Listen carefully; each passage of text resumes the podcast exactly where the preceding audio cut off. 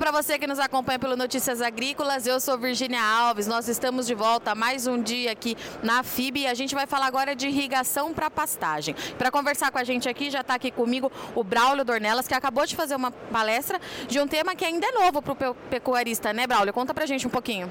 Muito bem, Virgínia. A, a, realidade da pecuária hoje no Brasil, a maioria das fazendas, é o quê? Um, menos de uma cabeça por hectare e produções inferiores a 10 arrobas por hectare ano. Quando a gente traz a irrigação para para a pecuária, né, no modelo fazenda compacta que a gente chama, a gente chega a produzir mais de 100, 150 arrobas por hectare. A gente chega a colocar mais de 10 animais por hectare. Isso torna a pecuária uma atividade competitiva com outros segmentos, como a soja, o milho, por exemplo.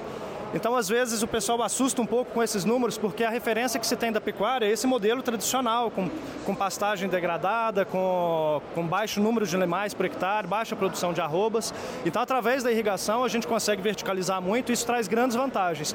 Um deles, por exemplo, é a verticalização, o aproveitamento da terra, o espaço que a gente ocupa para poder desempenhar a mesma operação. Em 100 hectares, por exemplo, a gente conseguir girar mais de mil animais, enquanto na pecuária tradicional a gente gastaria mil hectares. E a diferença, pensando como negócio, imagine a diferença, é, pensa a diferença financeira, né? O que é, que é mais barato? 100 hectares, patrimônio terra empatado, ou mil hectares? Então, na hora que a gente joga isso para números, na hora que a gente olha a eficiência técnica, o animal ganhando mais peso, a parte ESG do negócio também, a sustentabilidade, você produzir mais no mesmo espaço, conforto animal, isso tudo traz a, um novo conceito, que é o que a gente chama de fazenda compacta. Isso aí tem tudo para dar certo e mudar o cenário da pecuária de forma nacional.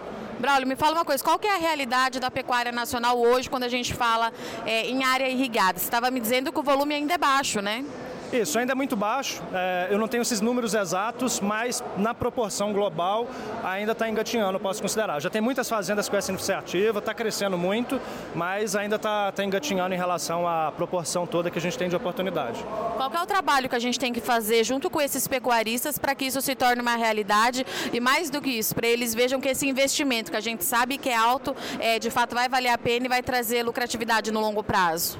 O principal eu vejo que é governança, a parte de gestão e também sucessão familiar. O pessoal novo hoje que está assumindo as atividades já tem a consciência. Um indicador interessante que a gente olha muito é o ROI. Quanto que você ganha em porcentagem, né, do seu que você ganha líquido sobre o patrimônio que você tem. Quando você faz essa conta em cima do modelo tradicional de pecuária, é um número realmente assustador. Você tem um lucro líquido muito baixo comparado com o seu patrimônio. Então, o pessoal novo, essa galera nova aí que está vindo na sucessão, já tem consciência desse número. Será que vale a pena tocar essa atividade sem investir no modelo tradicional eu vou pegar e vender a fazenda e colocar em outra aplicação? E aí que o pessoal começa a enxergar a necessidade de verticalizar investir e fazer uma operação bacana. E essa operação, ela é válida é, e ela serve de norte a sul do Brasil? Isso, de norte a sul. Hoje a gente tem uma preferência muito grande pela região norte por conta do potencial de produção de capim, devido ao clima, né, regiões mais quentes. Mas também para regiões ao sul, você tem forrageiras específicas que conseguem produzir o ano todo. Você tem Tifton, por exemplo, para regiões mais frias. Você tem, é, para o norte, a gente usa, usa muitos pânicos, capim que produz mais rápido, né? Então, enfim, para o sistema é viável de norte a sul, sim. Braulio, me fala uma coisa, como é que para o produtor que está nos assistindo e que ele tem essa fazenda é, tradicional, por onde que ele começa essa mudança? Né? O que, que ele precisa avaliar primeiro, qual que é o cálculo que ele precisa fazer é, e como é que ele faz para essa conta fechar? Principalmente agora nesse momento que a gente está no momento de pressão nesse mercado. Certo. Primeiro ponto, hoje a arroba está enfrentando a pior queda dos últimos anos, né? Aí, isso realmente impacta no caixa, e o caixa ele é o, o oxigênio da atividade, mas geralmente quando você é, investe num sistema como esse, você está pensando em, ao longo de 10, 20 anos. Hoje, quem está capitalizado, por exemplo, ou tem acesso a linhas de crédito, quem conseguir investir nesse sistema e aumentar a lotação de animais, vai surfar no ciclo pecuário, que hoje a gente sabe que está na baixa, mas vai subir. E na hora que subir, se você tem mais animais, aí que você vai ganhar. Então, mesmo estando num cenário ruim hoje, vale a pena investir em verticalização. E outro ponto interessante também é o investimento, por mais que quando você olha ali ele de forma isolada pareça alto, quando você traz esse investimento diluído para 10, 20 anos, é, dividido por mês e dividido por cabeça, quando você traz para reais por cabeça mês ou reais por arroba produzida, a gente vê que o investimento ele é relativamente baixo. E para isso existem linhas de crédito, é, você tem acesso, então enfim, a conta fecha interessante. Igual eu apresentei aqui na palestra, hoje uma irrigação de pastagem custa é, um investimento em depreciação menos de 15 reais por cabeça mês.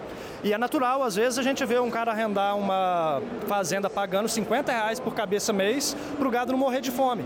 Para colocar esse animal num pasto muito ruim, bebendo água num brejo, enfim, sem nenhuma estrutura. Será que realmente é caro você pagar menos de 15 reais por cabeça mês para ter esse animal comendo um capim com 20% de proteína, um animal bebendo água limpa, andando menos de 500 metros para poder lamber sal e beber água? Então, quando a gente traz para o cenário arroba, reais por arroba produzida e reais por cabeça mês, você vai ver que não é caro esse investimento.